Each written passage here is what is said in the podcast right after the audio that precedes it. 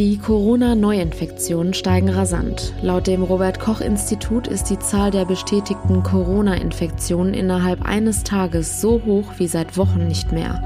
Nun schlagen auch die Amtsärzte Alarm. Außerdem, Trump bringt eine Verschiebung der US-Wahl ins Gespräch. Ob das überhaupt geht und was die möglichen Folgen sind, darüber sprechen wir gleich. Heute ist Freitag, der 31. Juli 2020. Ich bin Julia Marchese. Einen schönen guten Morgen. Der Rheinische Post Aufwacher. Der Nachrichtenpodcast am Morgen. Pünktlich zum Wochenende kommt der Sommer und gleichzeitig der bislang heißeste Tag des Jahres. Der Deutsche Wetterdienst meldet für heute Höchstwerte von bis zu 36 Grad. Am Samstag dann auch wieder so schön sonnig mit Temperaturen bis zu 34 Grad. Am Sonntag kühlt es sich dann nochmal etwas ab und es wird von den Temperaturen etwas angenehmer. Meist leicht bewölkt und vereinzelt ist dementsprechend auch mit Schauern und Gewittern zu rechnen. Die Höchstwerte liegen bei 26 Grad. Der Wochenstart am Montag beginnt dann ähnlich, stark bewölkt, teils regnerisch und Temperaturen bis zu 23 Grad. Es ist irgendwie besorgniserregend. Das Robert Koch Institut meldet gestern Abend innerhalb eines Tages 902 neue Corona-Infektionen. Müssen wir jetzt so langsam mit der zweiten Infektionswelle rechnen? Die Amtsärzte machen sich Sorgen. Sie sehen die Gesundheitsämter in Deutschland nicht für eine zweite Welle gerüstet. Clemens Kurt berichtet für die Deutsche Presseagentur. Clemens, also irgendwie blicke ich da ehrlich gesagt gar nicht mehr so richtig durch. Es wird doch eigentlich aktuell viel getan. Wenn man jetzt zum Beispiel an die zahlreichen Corona-Testzentren denkt, die gerade neu an den Start gehen. Warum die Sorge seitens der Amtsärzte? Testen ist das eine, aber die Infektionsketten nachverfolgen, das ist eine Heidenarbeit. Und je mehr positiv getestet sind, desto mehr Arbeit kommt auf die Gesundheitsämter zu. Das Personal reicht derzeit gerade mal so. Kommt die zweite Welle, bricht man zusammen, so die Befürchtung. Die Vorsitzende des Bundesverbands der Amtsärzte Teichert schlägt bereits Alarm. Sie fordert im Notfall schnelle Verstärkung. So soll kurzfristig ein bundesweites Freiwilligenregister aufgebaut werden. Das ist eine Art Jobbörse, die im Ernstfall Mitarbeiter Mitarbeiter vermittelt, die bereits geschult sind. Okay, und die große Sorge ist dann natürlich, wenn man sieht, dass die Zahlen weiter steigen? Genau, Abstandsregeln, Hygiene, Alltagsmasken, also die sogenannten AHA-Regeln, sehen immer mehr, immer lockerer. Ob im Urlaub, in den Öffis oder bei Festivitäten, Corona wird gerne mal ausgeblendet. Und das ist mittlerweile ein richtiges Aufregerthema. Einer Umfrage zufolge befürworten rund zwei Drittel der Bundesbürger härtere Strafen bei Verstößen gegen die Corona-Regeln. Allerdings auch ein Drittel ist dagegen. Und was bedeutet das jetzt konkret für uns? Ja, jeder sollte sich weiterhin am Riemen reißen, sonst laufen wir ganz schnell Gefahr, dass die Infektionszahlen aus dem Ruder laufen. Dann wird die Politik die Zügel wieder anziehen müssen und das kann fatale Folgen für uns alle haben. Hoffen wir, dass es gar nicht erst so weit kommt. Wir sind gespannt auf die weiteren Entwicklungen. Vielen Dank. Vielleicht haben es gestern schon einige von euch mitbekommen. US-Präsident Donald Trump hat offen mit dem Gedanken an eine Verschiebung der US-Wahl gespielt. Dafür bekam er viel Kritik und das nicht nur von den oppositionellen Demokraten, sondern auch aus den eigenen Reihen der Republikaner. Bei einer Pressekonferenz rudert er nun zurück. Er wolle die planmäßige Wahl. Dennoch sieht Trump ein großes Problem bei der Briefwahl die aber Corona bedingt wahrscheinlich auch sein muss. Er fürchtet eine monatelange Auszählung. Tina Eck berichtet für die deutsche Presseagentur aus Washington. Nachdem Trump jetzt den Aufschub der Wahl in den Raum gestellt hat, fragt man sich ja schon, ob überhaupt die Möglichkeit besteht, sowas durchzusetzen. Äh, nein, kann er nicht. Äh, er will halt mal wieder einen Shitstorm lostreten und äh, das ist ihm ja auch gelungen. Wir und die Medien kollektiv reden seit gestern über fast nichts anderes mehr. Aber Trump kann nicht einfach so die Verfassung ändern. Der Wahltermin ist vorgeschrieben. Nur ein Akt des Kongresses könnte daran rütteln.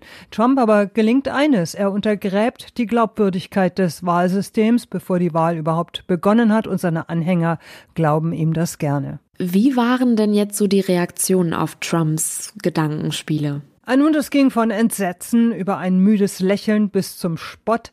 Der Präsident solle vielleicht mal die Verfassung lesen, auf die er immerhin eingeschworen wurde.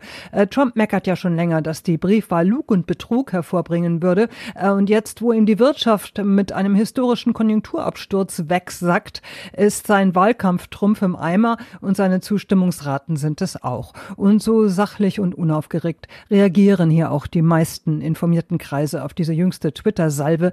Äh, sowas kommt ja nicht unerwartet, sondern fast täglich. Und für den Fall, dass Trump die Wahl verliert, wird er dann geordnet die ganzen Geschäfte übergeben? Oder könnte man etwas befürchten? Das wagen hier viele zu bezweifeln. Da werden recht haarsträubende Szenarien entworfen, äh, von wegen, dass Trump CETA und Mordio schreit und ein knappes Ergebnis nicht akzeptiert, dass der Supreme Court einschreiten muss und der Kongress, dass Fristen verstreichen und verschiedene Ergebnisse aus Schlüsselstaaten eingereicht werden, eine totale Verfassungskrise entbrennt, während Trump sich unter Militärschutz im Weißen Haus verschanzt.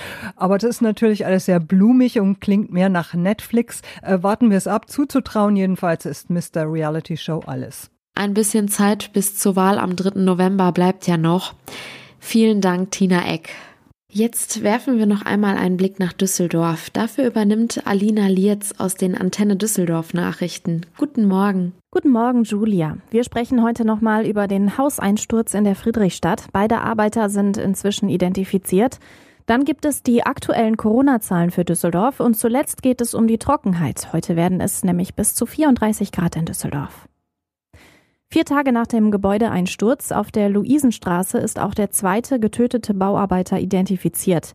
Er war am späten Mittwochabend aus den Trümmern geborgen worden. Antenne Düsseldorf-Reporter Dennis Lieske weiß mehr. Es handelt sich, wie vermutet, um einen 39-Jährigen aus Duisburg. Eine DNA-Analyse habe Klarheit gebracht, heißt es von der Staatsanwaltschaft. Sein 35-jähriger Kollege aus Wuppertal war bereits am Mittwoch identifiziert worden. Die beiden Bauarbeiter waren bei dem Einsturz verschüttet und erst Dienstag bzw. Mittwoch entdeckt worden. Die Feuerwehr hat den Einsturzort am Donnerstag an die Polizei und die Staatsanwaltschaft übergeben. Diese ermittelt jetzt wegen des Verdachts der fahrlässigen Tötung und Baugefährdung. Die Corona-Pandemie ist noch lange nicht vorbei. Das zeigen die aktuellen Zahlen des Düsseldorfer Gesundheitsamtes. Demnach sind zurzeit hier bei uns in der Stadt nachweislich 78 Menschen infiziert. 33 mehr als vor einer Woche. Gestern wurden über 300 Rachenabstriche von der Stadt ins Labor gebracht. Vor einer Woche waren es rund 100 weniger. Es gibt allerdings nicht nur mehr Infizierte, auch die Zahl der schweren Verläufe ist gestiegen. Zwölf Düsseldorfer liegen zurzeit mit Covid-19 im Krankenhaus, doppelt so viele wie vor einer Woche.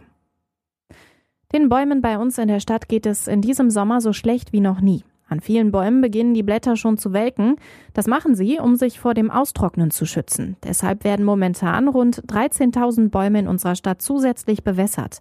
Vor allem zu wenig Regen sei das Problem, sagt Frauke Gerhard vom Gartenamt. Wir hatten zwar nicht so eine Hitze, aber dennoch nicht nur die Hitze macht den Bäumen ebenso zu schaffen, es ist die Trockenheit. Und da hat sich jetzt gegenüber dem Vorjahr nichts Wesentliches verbessert. Um das zu vergleichen mal, das Klimamittel für Niederschläge liegt in Düsseldorf bei rund 799 Millimeter pro Jahr. Derzeit liegen wir im Juli bei rund 354 Millimeter. Um die Bäume durch den Sommer zu bringen, bekommt das Gartenamt Hilfe von der Düsseldorfer Feuerwehr beim Bewässern. Mehr Nachrichten für und aus Düsseldorf stehen auf antennedüsseldorf.de und gibt es auch immer um halb bei uns im Radio. Vielen Dank für den Newsüberblick, Alina Lietz. Und jetzt noch die Themen, die heute wichtig werden. Das SPD-Schiedsgericht verhandelt heute über den Parteiausschluss von Ex-Senator Thilo Sarrazin. Auslöser des aktuellen Verfahrens sind islamkritische Äußerungen in seinem 2018 erschienenen Buch Feindliche Übernahme. Der finanziell angeschlagene Konzern ThyssenKrupp erwartet heute den Abschluss des Verkaufs ihrer Aufzugssparte. Für den Verkauf erhält ThyssenKrupp 17,2 Milliarden Euro. Damit sollen Schulden getilgt und der geplante Konzernumbau finanziert werden. Ab heute wird die S-Bahn-Strecke zwischen Köln und Düsseldorf bis Montag gesperrt.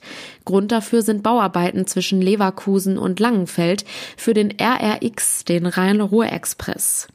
S-Bahn-Pendler müssen sich auf Verspätungen und Zugausfälle einstellen. In NRW sind in diesem Jahr noch viele Ausbildungsstellen frei. Ganze 39.000 Lehrstellen sind zum traditionellen Beginn des Ausbildungsjahres am 1. August noch nicht besetzt. Heute ist der Tag der Lebensmittelvielfalt. Den hat der Lebensmittelverband veranlasst. Sie wollen darauf hinweisen, aus wie vielen Produkten Verbraucher in Deutschland auswählen können.